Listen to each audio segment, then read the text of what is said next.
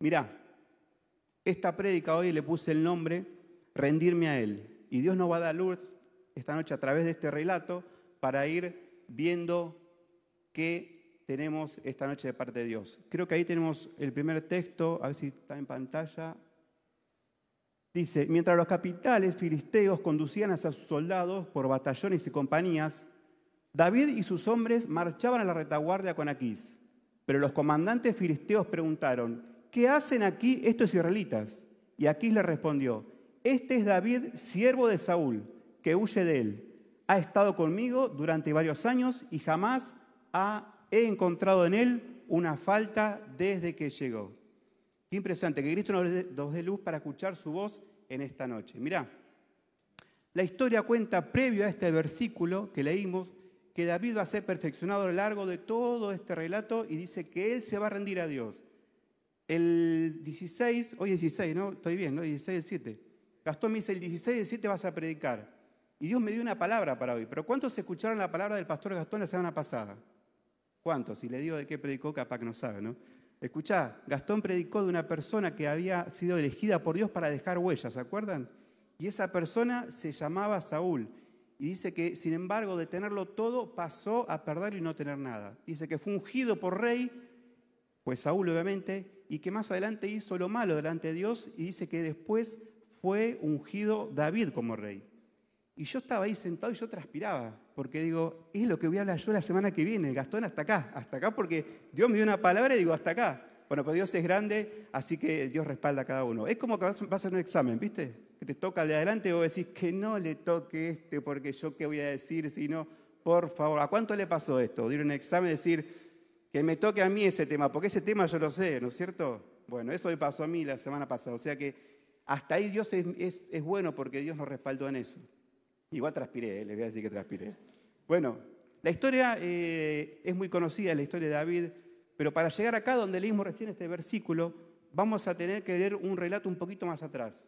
Es una historia conocida, ustedes la van, a la, van a saber cuando yo se les diga, pero que Dios nos dé, en cada momento Dios nos dé algo nuevo para hoy. Dice que David fue ungido como rey mientras estaba con las ovejas, eso ya todos lo sabemos. Luego dice que de eso viene la historia donde vence a Goliat. ¿Se acuerdan que venció a Goliat y le cortó la cabeza con su propia espada?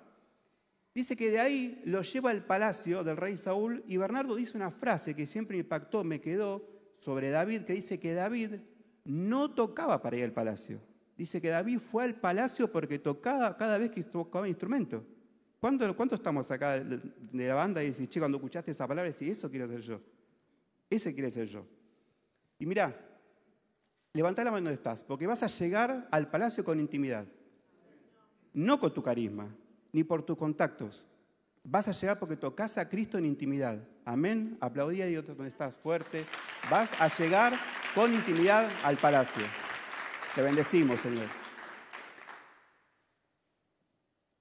Dice, cuenta la historia, que Saúl se calmaba cuando David tocaba un instrumento, tanto que le agradó a Saúl, dice que David, que lo puso al frente de su ejército. ¿Cuándo se acuerdan? Que Saúl dijo, che, este mató a Goliat, está haciendo cosas impresionantes. ¿Qué mejor idea que ponerlo al mando de todo el ejército para defender Israel? Y mira esto, dice que David combatía a los enemigos de Dios, no a los enemigos de Saúl. ¿Se entiende la diferencia? David combatía a los enemigos de Dios y no a los enemigos de Saúl.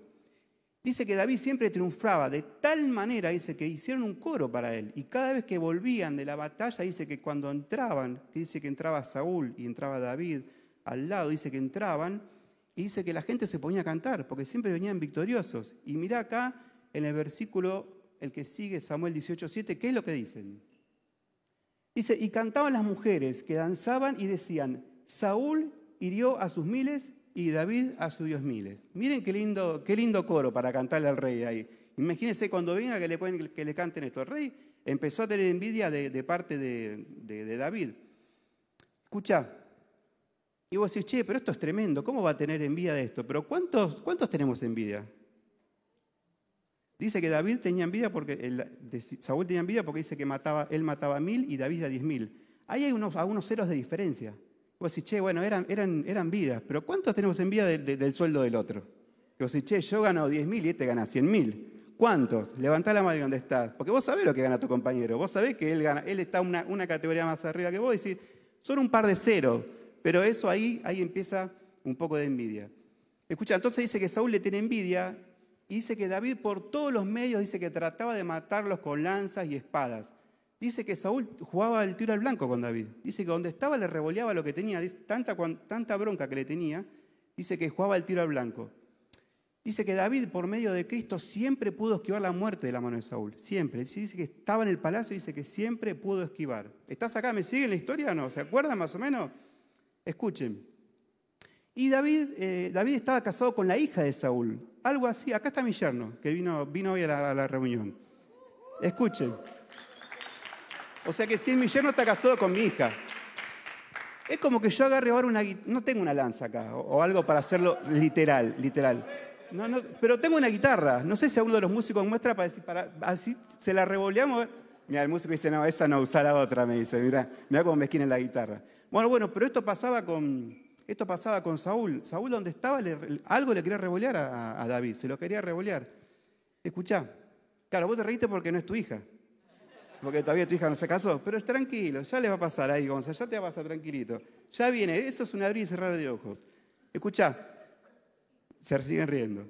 Hasta ahí David dice que estaba en el palacio, pero una noche quieren engañarlo con su casa para matarlo. Dice que mientras duerme, dice que por una ventana del palacio, dice que el rey Saúl, el rey Saúl dijo, bueno, este está durmiendo en su casa, está con mi hija Mical, está durmiendo, dice, a la noche lo vamos a cerrar, se duerme, a la mañana lo reventamos. Y dice que Mical lo amaba tanto, David, que escuchando y sabiendo los planes que tenía él para Saúl, para con, su esposo, Dice que lo ayudó a salir por la ventana con una soga. ¿Ustedes se acuerdan eso? Dice que lo ayudó a salir. Dice que al otro día de la mañana, cuando le iban a matar, dice que había un maniquí. Dice, mira vos, de aquel tiempo ya había, ya existía maniquí. Mical inventó eso, ¿viste? Ponía una, una peluca de cabra, dice que puso pelo de cabra, dice que puso una silueta como del marido así y se pudo escapar. ¿Hasta ahí estamos bien? ¿Se entiende la historia o no se entiende? ¿O quiere que, le, que pruebe la guitarra, que revolea la guitarra? No, no. Escuchá, dice que David se, David se, oculta de Saúl por mucho tiempo. Es más, dice que David tuvo dos oportunidades de matar a Saúl. Una la tuvo en la cueva, ¿se acuerdan cuando estuvo en la cueva? En la cueva que dice que fue a hacer su necesidad de Saúl y dice que lo tenía ahí a tiro. Dice, estaban justo escondidos en la misma cueva, lo estaban por agarrar y en la misma cueva se metió Saúl y David. Dice que David tuvo temor de tocar a Saúl. Dice que no se atrevió, dice que apenas le cortó el manto con un, con un cuchillo para demostrarle que estaba y lo podía hacer. Dice que la otra vez que, lo pudo matar, dice que cuando en el campamento de Saúl, Saúl y su escudero se durmieron. Dice que David entró hasta la mitad del campamento y dice, mira, ve, yo te pude haber matado y no te maté. ¿Se entiende esto? Las dos veces que tuvo posibilidad de matarlo, dice que no se, animó a tocar a Saúl. Dice que David vivió por años escapando de Saúl. Era jefe del ejército y estaba escondido su rey. ¿Se entiende esto? A ver, vos me pusiste a mí como, como jefe del ejército, te tengo que defender a vos y vos me querés matar a mí. ¿Cómo se entiende esto? Y eso lo llevó a la envidia de los ceros, del sueldo. ¿Se acuerdan del sueldo que les dije recién? Varios se acuerdan ahí, ¿no? Mirá, dice que hasta ahí David no pensaba. Hasta ahí David, hacía lo que el cielo escuchaba, la, carga de Dios. David decía, Señor, ¿qué tengo que hacer? Quiero escuchar la carga. Y dice que hasta ese momento, dice que David, todo lo que le decía a Dios, dice que él lo hacía. Como esta noche, levanta la mano y dónde estás. Decí conmigo, Señor, estamos escuchando tu carga en esta noche. Vamos a escuchar tu carga en esta noche. Amén. Te bendecimos, Señor. Mirá, y la historia sigue, y escuchá cómo, cómo sigue esto, porque dice que ahí David se puso a pensar. Y cuando se puso a pensar, dijo, no, pará, ya está, voy a pensar con mi razonamiento. No quiero escuchar la carga. Y escuchá, le vamos a leer el próximo texto que sigue en Samuel, a ver si está 27.13. Bien, ¿lo ven chicos de acá? Dice, con todo David pensaba, ahí está el problema, David empezó a pensar, él dice, no, pues, ¿para qué voy a escuchar a Dios? Yo pienso, yo ya tengo razonamiento, todo lo que hice me salió bien, todas las batallas que triunfé pude ser, salir victorioso. Dice que David pensaba, un día de estos voy a morir en manos de Saúl, lo mejor que puedo hacer es huir de la tierra de los filisteos y dice que así Saúl se cansará de buscarme por el territorio de Israel y poder escapar de sus manos. Acompañado de sus 600 hombres, David se puso en marcha y se trasladó a la tierra de Gad, donde reinaba Aquís, hijo de Maoc. Tanto David como sus hombres se establecieron allí y quedaron bajo la protección de Aquís. ¿Escuchás esto? Es terrible. Y todo esto lo hizo sin consultar a Dios, sin consultar a Dios. Dice que cuando se escapaba de las manos del, rey Saúl, sale David de la tierra de Israel y se va a la tierra de Gad. Es como que vos decís, che, yo estoy en, mi barrio, en mi casa, donde estoy seguro, y, y acá me voy, me voy a otro país. Y dice que David se fue a la tierra de sus enemigos sin consultarle a Dios. Y yo digo, Señor, ¿qué ejemplo puedo poner para esto? Y yo digo, es como ser hincha de San Lorenzo, ¿no? Pero te vestís, vas, vas a la cancha de Huracán a ver el partido y San Lorenzo está perdiendo a cero y vos te vas a la tribuna de ellos con la camiseta. Ya está, estás en otra tierra, papá, estás en tierra de enemigo o no. ¿Cuánto, ¿Cuánto sabe lo que estoy hablando? Yo no sé nada de fútbol, pero lo escuché tanto que lo dijeron acá, entonces se lo tengo que decir. Claro, no sé nada de fútbol, perdón, no sé si me confundí encima de los cuadros. O si vos sos hincha de boca y te pones la camiseta de boca y te vas a la platea de River a ver el partido y encima River está perdiendo. Estás en territorio enemigo, papá. Y esto le pasaba a David acá. Esto es lo que hizo él. Y escuchá, todo esto es porque no consultó a Dios. Y no dijo, Señor, háblame, ¿cuál es la carga ahora? No, no lo dijo. Ahí Dios él ya se había olvidado de Dios y no le preguntó, ¿qué carga tengo? Señor, ¿tengo que irme? ¿Me quedo? ¿Saúl me va a matar? ¿Voy a vivir? Upa, perdón. Dice, Señor, pregunta, ¿lo hago o no lo hago? ¿Cuánto dijimos ahora vez? Señor, ¿lo hago o no lo hago? ¿Cuántos hicimos esto? ¿Amén? ¿Lo hicieron todos? ¿Siempre? Señor, ¿me caso o no me caso? ¿Cuántos hicieron eso? Ah, los que están casados ya está. Ahora no lo vas a decir nada porque ya, ya estás casado. Escucha.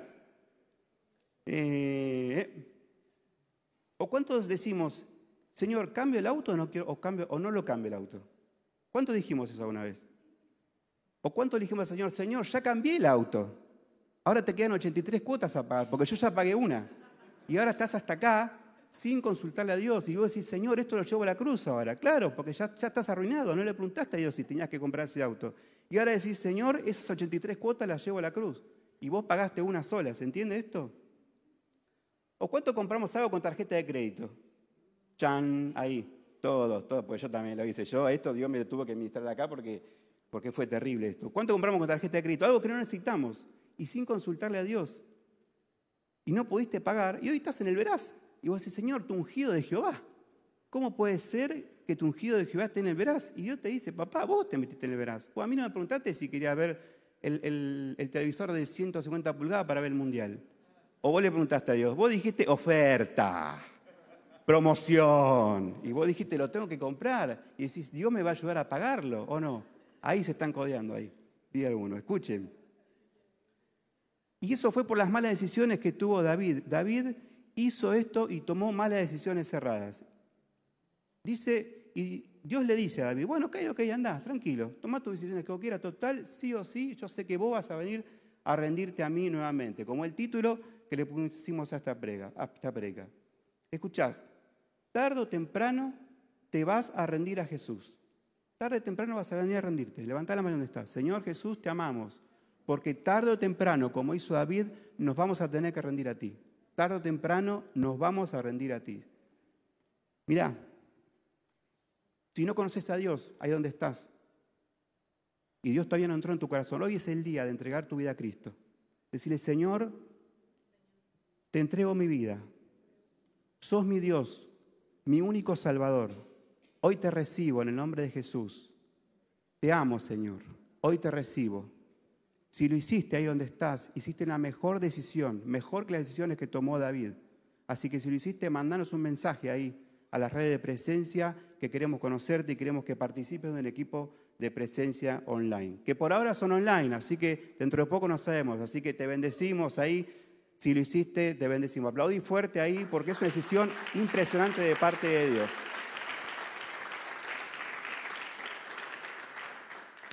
Seguimos con las malas decisiones que, tomó en este caso David y yo te conté a una de nosotros. ¿Y cuántos tomamos decisiones equivocadas sin consultarle a Dios?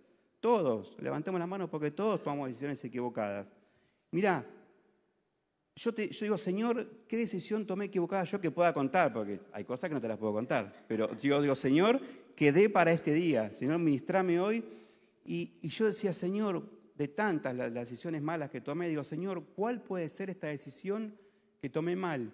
Y Dios me mostró una de las primeras veces que nos fuimos de vacaciones. Nosotros éramos cinco, porque ahora culpa de Agustín somos cuatro. No, ahora somos seis, perdón, nada, digo, chicos. Pero cuando éramos cinco, yo me acuerdo que nos fuimos de vacaciones ¿Y cuándo compraron un paquete online? Que vos decís, lo compraste por internet. Y vos decís, yo no, yo entendí mal, porque ahora me doy cuenta. Cinco habitaciones, dos plazas, cada, cada cama, dos plazas. Todo amoblado, eh, parrilla, baño en suite, dos plantas, vista al mar. Vos decís, este es terrible, sí, ya, ya lo compro porque impresionante, esto, esto no lo voy a conseguir otro lado. Y resulta que fuimos, escuchá, cuando fuimos, yo llegué a la puerta y el lugar, era tal cual la foto por fuera. Pues digo, che, esto es hermoso, la verdad que gracias a Dios una bendición. Ahí no había cruz todavía, ¿eh? no se sabía esto de la cruz. Estamos hablando de hace muchos años atrás. ¿eh? Y hoy lo llevé a la cruz. Hoy Dios me mostró, che, eso tiene que ir a la cruz porque te quedó. Escuchá. Entonces yo entré al lugar, estaba con Mariana, pobrecita Mariana, ese día casi llora, porque yo entré y cuando vi el lugar, pasamos entre dos sillones, tres, sillones que había ahí, y pasamos, nos mostraba el lugar, nos mostraba eh, la heladera, era, hasta ahí estaba todo bárbaro, estaba todo amoblado, estaba todo lindo. Nos lleva a la habitación matrimonial, digo, ah, qué linda habitación, todo. Y claro, y el tipo dice, bueno, listo, acá tiene la llave. Y yo la mira a Mariana digo, pero ¿y la otra habitación dónde está? ¿Cómo la otra? Y sí, la, otra habitación. Digo, ¿dónde van a dormir las nenas? Si acá hay una sola habitación. No, no, me dice, esos tres sofás que están ahí, esas son las camas de la foto. Ay, yo me quería morir cuando vi eso. ¿Cuánto le pasó? Díganme que sí que le pasó una vez. Porque compramos por internet y malas decisiones. Y me acuerdo que esa noche empezamos a las 10 de la noche a armar las camitas esas y terminamos a las 3 de la mañana. Porque era un transformer. Vos decís, no, es sencillo, las haces acá, las haces acá. Y me acuerdo que quedaron contra la pared. Al otro día de la mañana había que levantarse temprano, madrugada, desarmar todo para poder salir del departamento. Amén. ¿Cuánto hicimos cosas, decisiones cerradas? Vos decís, che, esto lo hicimos sin consultarle a Dios. Igual el, dueño se llama Gustavo, lo tengo acá en mi corazón porque después me hice amigo de él. Ese día te puedo asegurar que me dijo, aprendió mi nombre en un segundo, me dijo, Walter, quédate tranquilo. Yo estaba muy nervioso, me había puesto muy nervioso y no me gustó, no me gustó el lugar. Digo, ¿cómo mis nenas van a dormir en, un, sofá? No lo podía creer. Digo, esto es un sillón, ¿cómo voy a dormir acá? Una semana, ¿cómo voy a dormir acá? Bueno, igual después fuimos siete veces. Gustavo me dice, Walter, ese día me dio enojado, me dijo, si querés, yo le decía, ¿y dónde voy a colgar la ropa? Si acá lavamos la ropa, ¿dónde la colgamos? Claro, no había eso. Y él me dijo, no, no, yo te pago el lavadero. ¿Vos con tal de que no te pongas nervioso, yo te pago el lavadero, me dijo. No, Mari, no me deja mentir Mariana, me dijo, yo te pago el lavadero. Vos mandás toda la semana la ropa que a cargo mío. No, igual no lo hicimos. Fuimos siete veces seguidas al lugar y Gustavo le manda un abrazo ahí que hoy lo llevé a la cruz ahí. Bueno, escuchá, seguimos con la historia. Dice que David llega a la tierra de los filisteos. Dice que David dos veces recurre al rey de los filisteos que se llamaba Aquís. Dos veces, acuérdense. La primera, claro, la primera vez que llegó David ahí a la tierra de Aquís, lo reconocieron enseguida, porque acuérdense que Aquís era el rey de los filisteos y David a quién había matado. David había matado a Goliat, al mejor de sus guerreros. Entonces, cuando le vienen a David, imagínate, no pasaba desapercibido David. Y David no tuvo mejor idea y dice, che, pará, ¿cómo hago acá? Porque esto me van a matar. Yo vine acá para que no me mate Saúl y acá los filisteos me metí eh, de Guatemala a Guatepeor, así se dice, ¿no? De Guatemala a Guatepeor. Entonces dice que se empezó a hacer el loco, dice que se le caía la baba, dice que rajuñaba las paredes. Claro, no tuvo otra mejor idea que, que hacerse el loco. Y escucha, dice que los llevaron ante Aquís, los que lo vieron entrar a la ciudad, los llevaron y dijeron, eh, rey, mira, este es David, este mató a Goliat, este es del pueblo de Israel y vino acá a nuestra tierra. Entonces dice que Aquís se enojó, dice, cuando lo vio loco, dice, ¿qué me traen un loco acá? Con todos los locos que yo tengo acá en, esta tierra me van a traer otros locos. Sáquenlo, échenlo de acá, no me hagan perder tiempo a mí. Y dice que lo expulsaron. Pero escuchá, David no se quedó con eso. Dice, che, me sacaron de acá, pero otra vez a Israel, Saúl me va, me, va, me va a matar otra vez, me va a querer matar otra vez. Y la segunda vez, escuchá que David huyó de Saúl, miren lo que pasó. Eh, creo que está en 1 Samuel 6, el versículo que sigue. No, creo que ahí está ese. Dice, aquel mismo día Aquís le dio la ciudad de Ciclag, la cual hasta hoy pertenece a los reyes de Judá. David insistió tanto Dice que le insistió tanto al rey Aquís que, que, lo deje vivir ahí, que escuchá lo que hizo Aquís. Dice, dice, ok, ok, vos vivís, ¿te querés quedar con nosotros? Bueno, yo te veré a esa ciudad. ¿Cuántos son ustedes? Nosotros somos 600 guerreros, más todas las familias, todo. Dice, bueno, perfecto, perfecto, dice. Vos vení acá, viví, te doy la ciudad, pero vos te voy a enrolar para pelear en mi ejército. Imagínate cómo estuvo David. David por una ciudad dice que el rey Aquís lo enlistó para pelear eh, en, una, en una batalla que pronto se iba a librar y nada más y nada menos que contra Israel. ¿Se imaginan ustedes? Yo soy el capitán del ejército de Israel, me vengo a tierra de los enemigos y ahora me anotan y ahora tengo que ir a pelear contra mi mismo ejército. Esto es re loco, mira las decisiones malas que tomó David, cómo llegó. Escucha, levanta la mano y dónde estás. Dice, cuando te metes en Ciclab, hasta tu familia paga los platos rotos. ¿Escuchás? Hasta tu familia paga los platos rotos. También sufren las consecuencias de tu mala decisión en tu familia, como hizo David acá. Y acá Ciclab representa nuestras propias decisiones, sin consultar a Dios. Ciclab representa nuestras fuerzas, nuestro propio control, mi yo.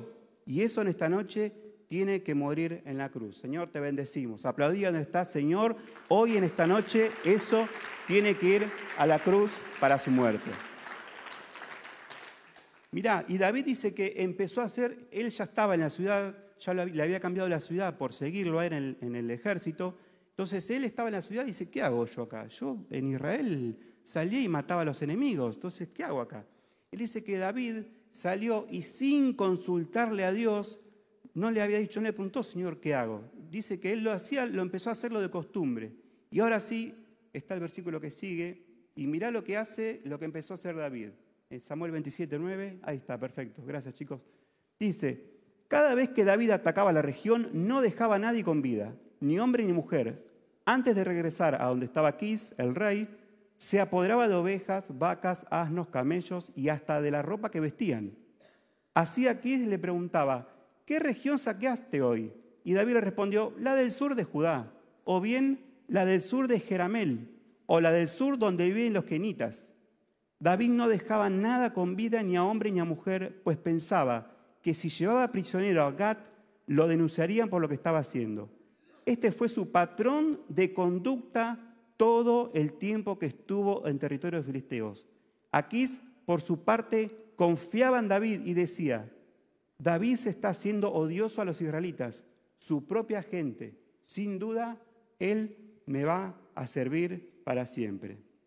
Qué impresionante esta palabra. ¿Cuánto hacemos cosas que, pensamos que están bien? Vos decís, che, esto está bien porque, para Dios, porque yo pienso que está bien. Y esto es lo que hacía David. David puso piloto automático. Dice que David estaba ahí en la tierra de Ciclab y dice que él salía y no tenía otra cosa. Entonces salía a la misma tierra de los filisteos y salía a matar. Salía a matar. Entonces salía y decía, che, bueno, vamos a conquistar esa, esa tierra. Iba con los 600 hombres y conquistaba. Pero Dios no le había dicho, Dios ni siquiera le había dicho que se vaya a esa tierra. Y mucho menos que salga y empiece a matar a todos los filisteos. Y él dice que lo hacía de escondidas sin que el rey lo supiera. Escucha, Dice que él salía y mataba, y hoy tomaba una ciudad, dice que mataba a todos, no quedaba nada.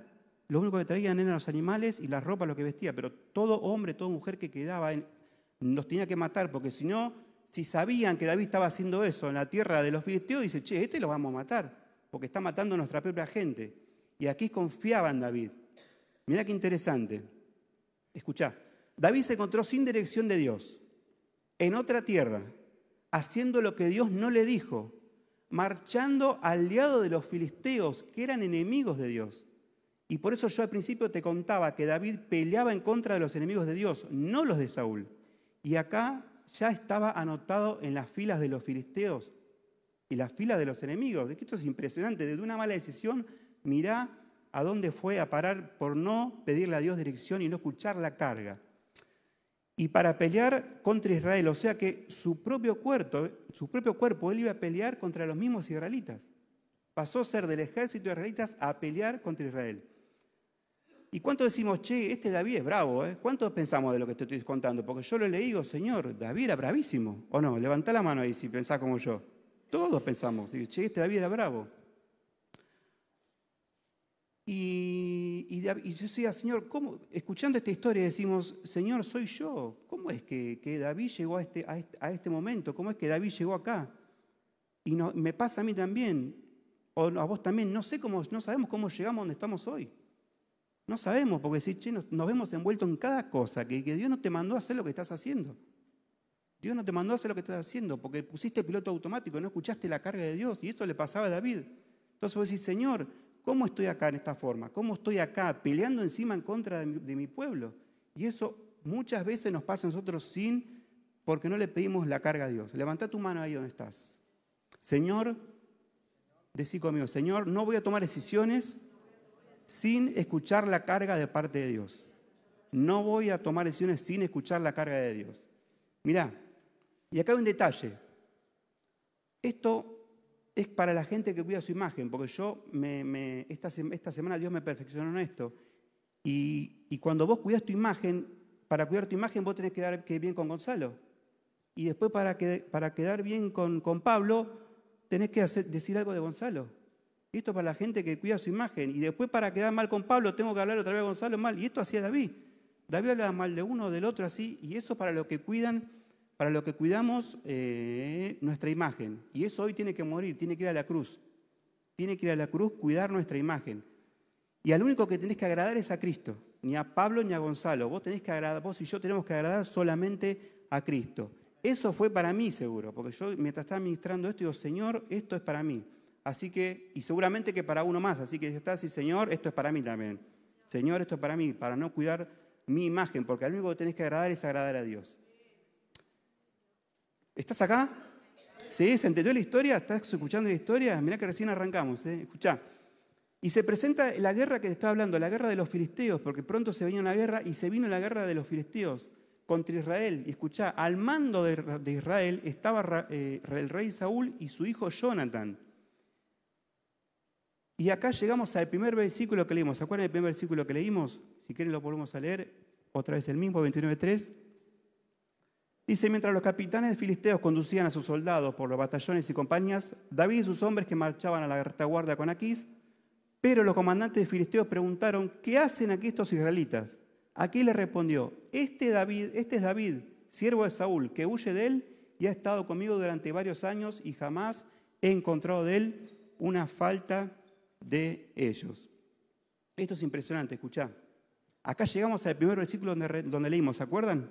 Que arrancamos con este versículo y le estoy desarrollando toda esta historia para escuchar esto. Y Gastón hace 15 días o 3 semanas dijo que un cuatro de copa te va a perfeccionar. ¿Cuántos se acuerdan esa prega? Y un cuatro de copa nos va a perfeccionar. Y esto le pasó a David, escuchá. Mira cómo David, cómo David lo perfecciona, es perfeccionado por los filisteos. Le dicen, vos sos David, ¿qué haces acá?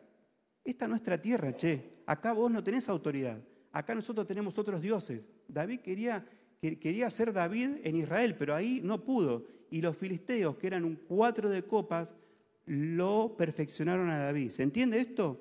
Dice que acá esta no es tu tierra, acá reinamos nosotros. Escuchá, y dice que David se queja encima, porque dice con el rey aquí, escuchame, yo te serví a vos. Claro, el rey aquí no sabía todo lo que hacía David, no sabía que se iba de escondido, mataba a los filisteos, mataba todo, y cuando traía las vacas decía, no, estos son de mis paisanos. Entonces el rey Aquís lo defendió porque nunca supo lo que hacía. Creo que este versículo no lo pasé, pero te lo leo. Y dice, David le dice, ¿qué he hecho yo para merecer este trato? Preguntó David, ¿por qué no puedo pelear contra tus enemigos? Le dice. David se lo dice al rey Aquís, pero Aquís insistió, en lo que a mí respecta, tú eres tan leal como un ángel del Señor, le dice el rey Aquís. Mirá a qué punto David llegó a engañarlo al rey, que decía, che, para mí vos sos un ángel. Nunca se enteró de lo que estaba pasando. Dice, pero mis comandantes tienen miedo de que estés con ellos en la batalla. Por eso, levántate temprano en la mañana y déjanos en cuando haya amanecido. Entonces dice que David regresó a la tierra de los filisteos mientras el ejército de los filisteos seguía hacia Jezreel. ¿Se entiende esto?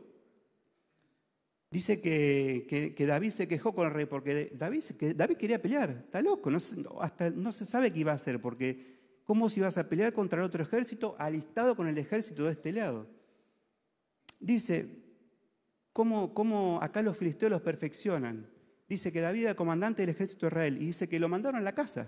Dice, che, vos sos el, rey, el, jefe del ejército de Israel. Bueno, acá no tenés autoridad, papá. Acá un cuatro de copa te perfecciona y dice que lo mandaron a la casa. Vos con tus 600 andate otra vez a la ciudad porque acá vos no vas a pelear. Porque los filisteos tenían miedo que en el medio de la batalla David se vuelva en contra. Dice, che, este, este se mete en el medio, está contra nosotros y a los 600 nos, empiezan a reventar en el medio de, de la guerra y nos van a pegar lo de allá y nos van a pegar de adentro. ¿Se entiende esto? Dice, vos te vas a tu casa. Escuchá, David lo perfeccionaron ellos.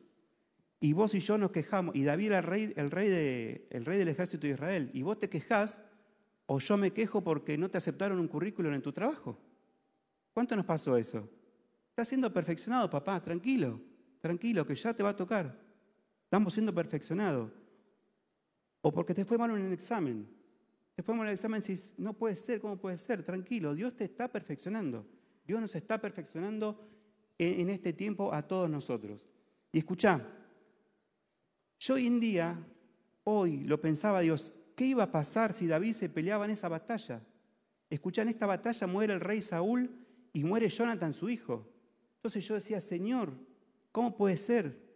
¿Qué iba a pasar? ¿Qué iba a hacer David en ese momento? Encima de estar anotado en otras filas para pelear, en esa misma batalla iba a morir el rey Saúl y Jonathan. Entonces Dios le dice, no, no, papá, esto no lo vas a hacer. Por más que vos mates a diez miles y cien miles, como, dice, como, dicen los salmos, dice que los filisteos los mandaron a la casa. Lo perfeccionaron, dijeron, no, papá, vos acá te vas a tu casa. Y escuchá, y Bernardo dijo una vez, Bernardo dijo una vez, la llave para estar en el palacio es la humildad. Decide levantar la mano donde estás. La llave para estar en el palacio es la humildad. Y es lo que David había perdido. Escuchá, dice que David se tuvo que volver de camino con los 600 hombres, nuevamente a la ciudad donde estaban sus familias y todas sus posesiones. Y escuchá acá lo que está pasando, porque hasta acá toda la introducción y ahora empieza la prédica. ¿Está bien, no? ¿Se la aguantan? Bueno, esperen, ya falta poquito. Escuchá. Y el título, ¿se acuerdan que el título le había puesto rendirme a él? Y acá es donde David empieza a rendirse. Dice, cuando David está llegando a la ciudad, escuchá lo que ve. Dice que a lo lejos ve esto que estamos leyendo, vamos a leer ahora. Creo que está en 1 Samuel 30, 1, 2. A ver si está, si lo pasé. Eh, no, este no. Ahí está. Bien, es este. Dice que al tercer día David y sus hombres llegaron a Ciclab, pero se encontraron que, con los, que los amalecitas habían invadido la región de Negev y que luego de atacar e incendiar a Ciclab, habían tomado cautivos a las mujeres y a todos los que estaban allí, desde el más grande hasta el más pequeño. Sin embargo, no habían matado a nadie. Escucha, cuando David y sus hombres llegaron, encontraron que la ciudad había sido quemada. La ciudad donde estaban sus mujeres, sus hijos, todas las posesiones que David había robado y había tenido, que, se habían engrandecido, dice que, los amalecitas se le prendieron fuego a la ciudad. Dice que se llevaron a todos, se llevaron a los hijos, se llevaron a las esposas, se llevaron todos los animales, se llevaron todo. Dice que no dejaron nada, solamente dice que veían la tierra que se estaba prendiendo fuego.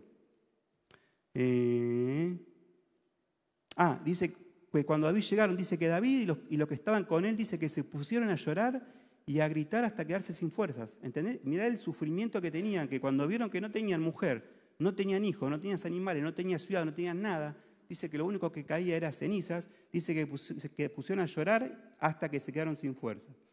Y ahora sí, escuchá, mira lo que encontré de Spurgeon, porque Spurgeon también habla sobre esta historia y a veces está la placa, ahí está.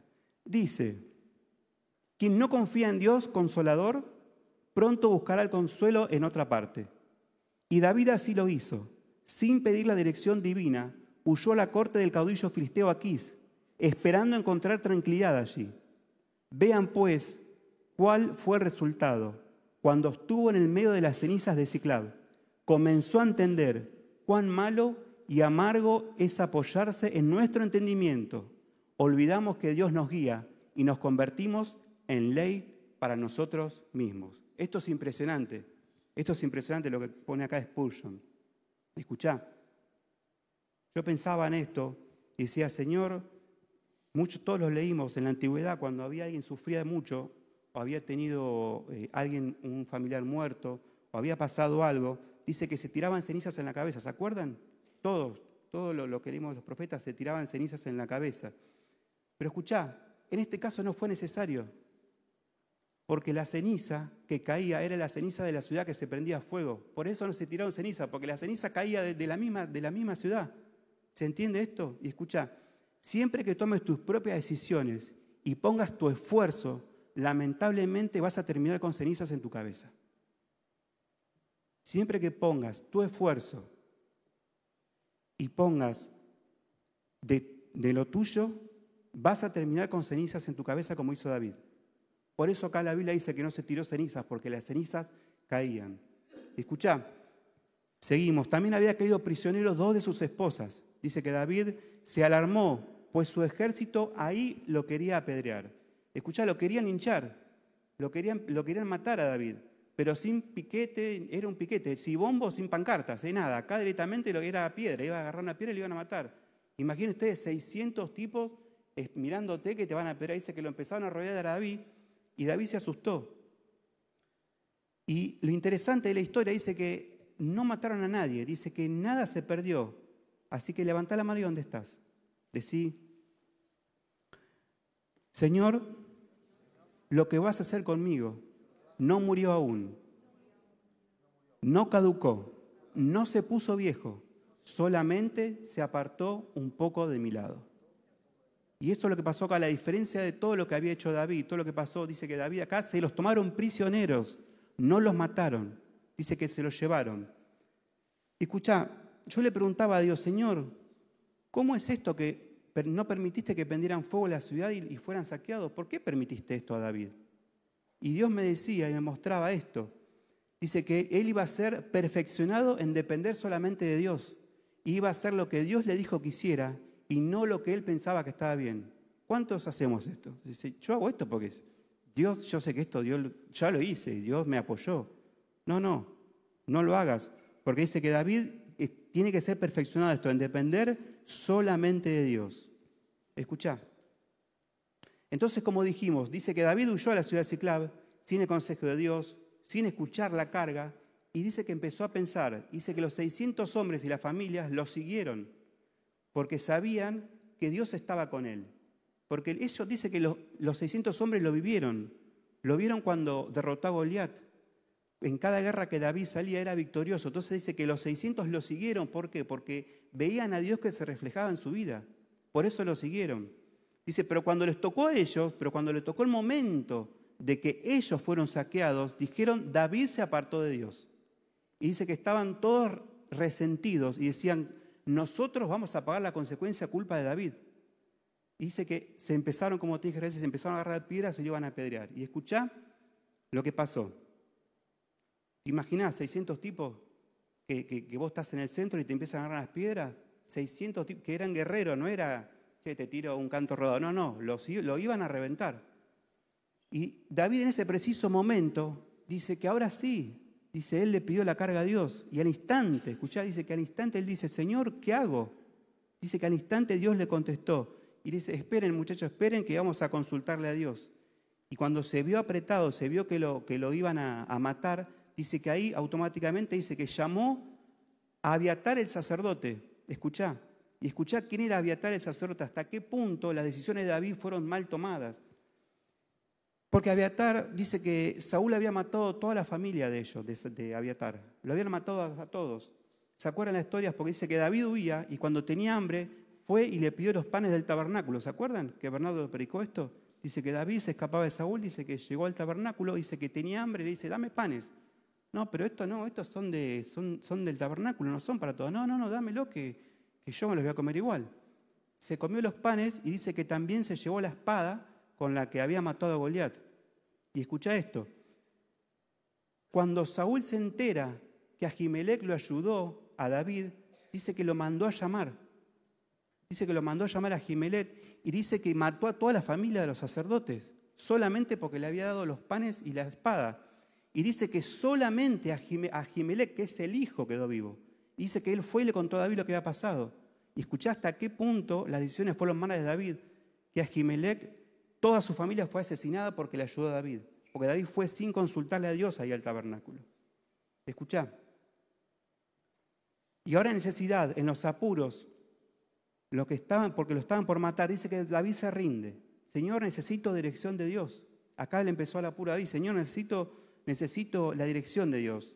Pero nosotros estamos aprendiendo a rendirnos a Él 24 horas al día. Amén. Nos estamos aprendiendo a rendir 24 horas al día, a llevar a la cruz todo lo que vivimos en cada momento. Señor, te bendecimos porque simplemente decimos esto, Señor, escuchamos la carga.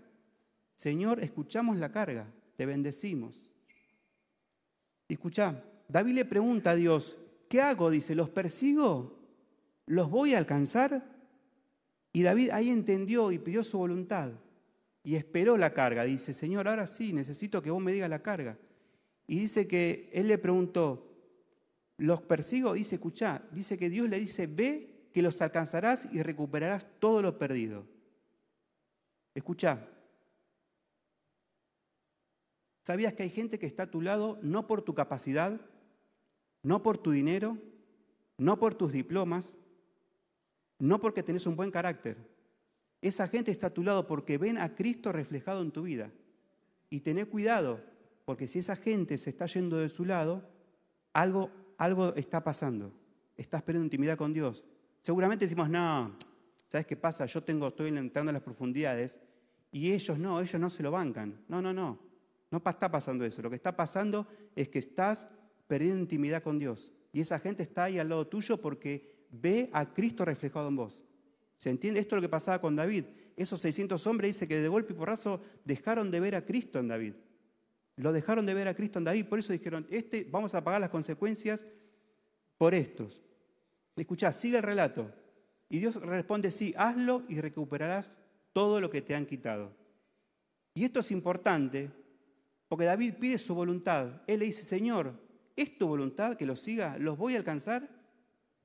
Y mira Dios qué, amor que tiene, porque Dios ve el corazón de David que está pidiendo su voluntad y Dios le responde en el, en el, momento. ¿Cuántos queremos, Señor, si vos oras la carga, queremos que Dios nos conteste en el momento? Todos. No tenemos, la carne no quiere esperar. Vos decís, Señor, ¿lo hago o no lo hago? Y ya tenés la llave en la puerta para salir. Pues si, si no estás esperando la carga, vos lo que estás diciendo es que se diga, escuchá que te digan, sí, no, no, no, vos tenés que escuchar la carga. Y mirá lo que dice, no solo eso, que si Dios le responde algo que David no había pedido, David dice, los, ¿qué hago? ¿Voy o no voy? Y los voy a alcanzar y dice que Dios le respondió algo que no había pedido y le dice, ve y vas a recuperar todo lo que has perdido. Así que levanta la mano donde estás.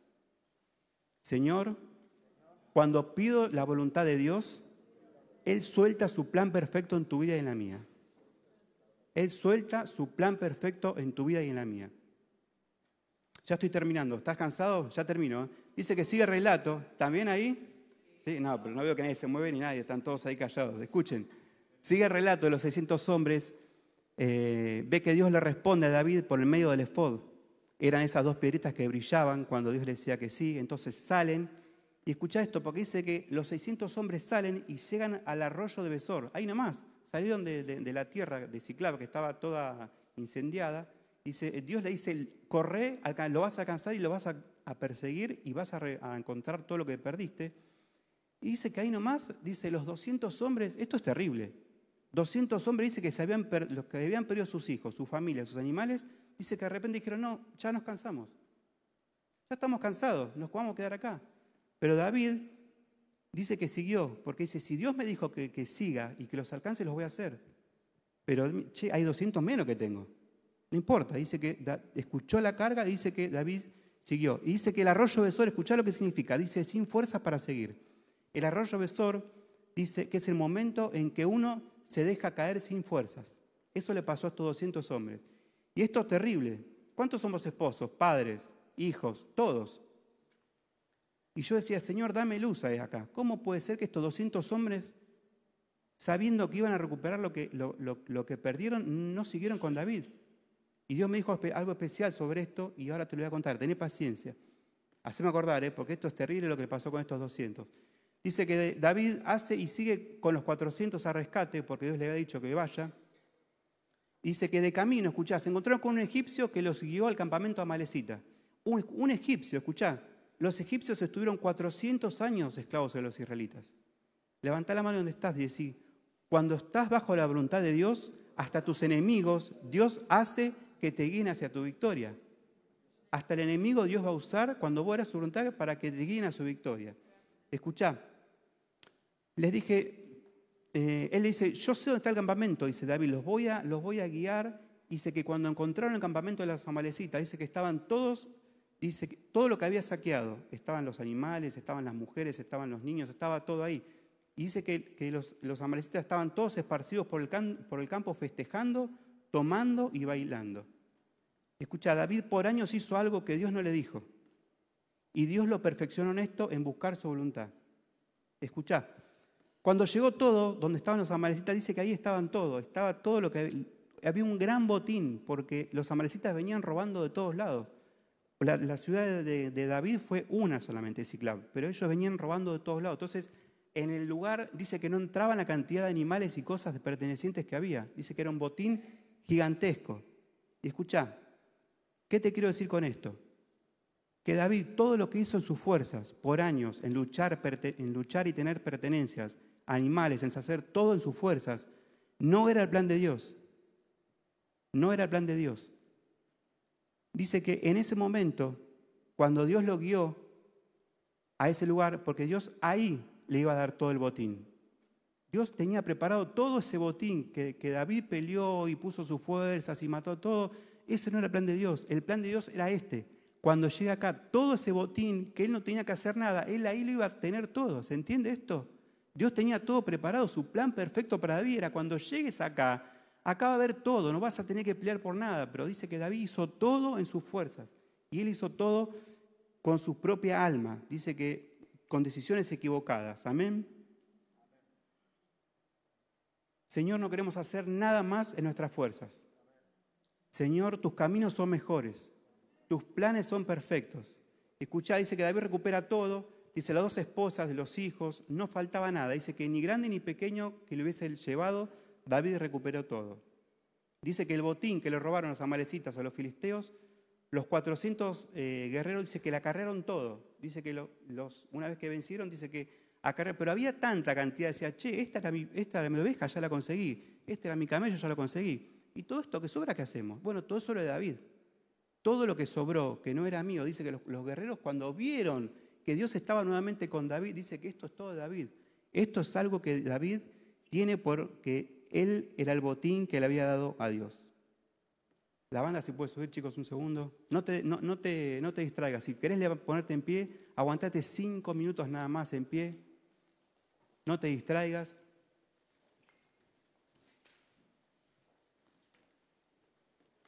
Mirá, y el título rendirme a Él, este título de esta prédica es solamente por estos 200 hombres. Viste yo te dije, hay algo especial en esto, porque Dios me ministraba de cómo puede ser que estos 200 hombres se quedaron sin ir a buscar su recompensa, sin ir a buscar a su familia. Y, y Dios me dijo algo impresionante sobre esto. Se decía, Señor, dame luz. ¿Cómo puede ser esto? Cuando un hijo, cuando un familiar o algo un hijo tiene fiebre, dos líneas de fiebre, dice que salimos corriendo nosotros. Salimos corriendo como padres. Si, si tus viejos tienen algo, salís corriendo al médico o haces todo. Y yo no podía entender cómo puede ser que estos 200 se quedaron. Dice que mm, cuando David regresó al arroyo de Besor, dice que se encontró con los 200 hombres que habían quedado rezagados, porque estaban demasiado cansados para seguir con él. Dice que entonces David salió al encontrarse con ellos, dice que David los, saludó con alegría. Y agarra esto último, escucha. Y Dios me dice que Dios ya había perfeccionado esos 200. Y ahora nos va a perfeccionar a nosotros en esta noche. Dios me dice, Walter, estos 200 hombres ya se habían rendido a mí. Escuchás, esto es terrible. Estos 200 hombres ya se habían rendido. No es que, no es que ellos sean, che, no, pará, ya está mi familia. Yo, no, no, dice que esos 200 hombres ya se habían rendido a Dios, porque el arroyo significaba sin fuerzas para seguir, momentos en que uno se rinde.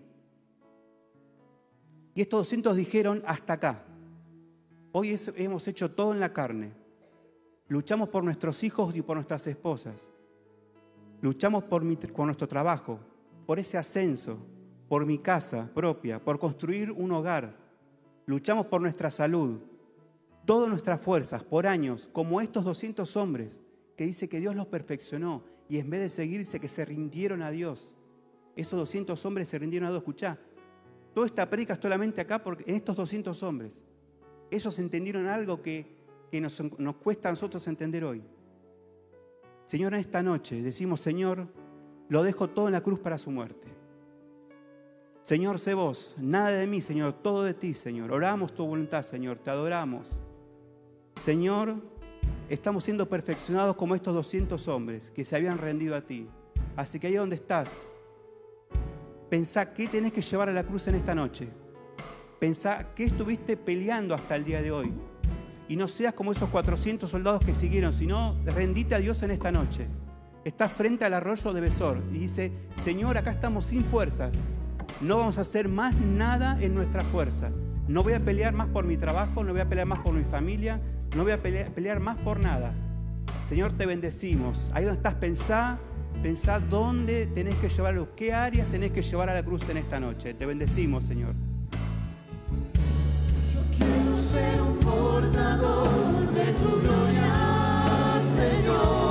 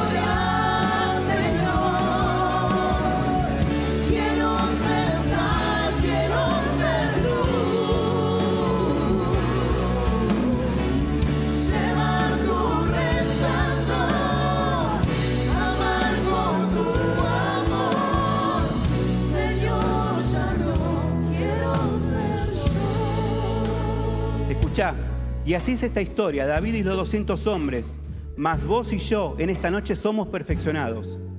Señor, hoy oramos tu voluntad. Señor, tus caminos, tus planes son mejores que los nuestros. Señor, te bendecimos. Ahí donde estás online, adora a Dios, levanta tus manos, levanta tus manos y donde estás. Presencial, levanta tus manos, adora a Dios. Adora a Dios ahí donde estás, te bendecimos, Señor. Gracias, Jesús.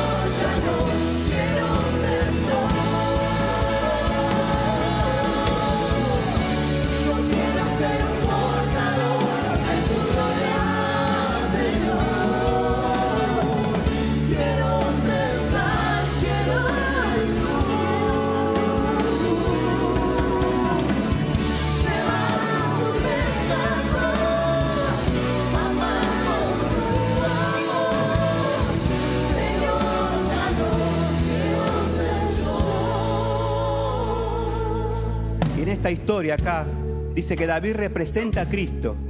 Cuando vos y yo nos rendimos a Él, como estos 200 hombres, escuchá, dice que ahí lo ven venir y dice que viene Cristo y dice, no es con tus fuerzas, no es con tus fuerzas, al fin te rendiste. Y Él dice, como hizo David, dice, acá tenés tu familia, acá tenés tus hijos, acá tenés tu trabajo, acá tenés tu salud, acá tenés mi presencia y acá tenés paz.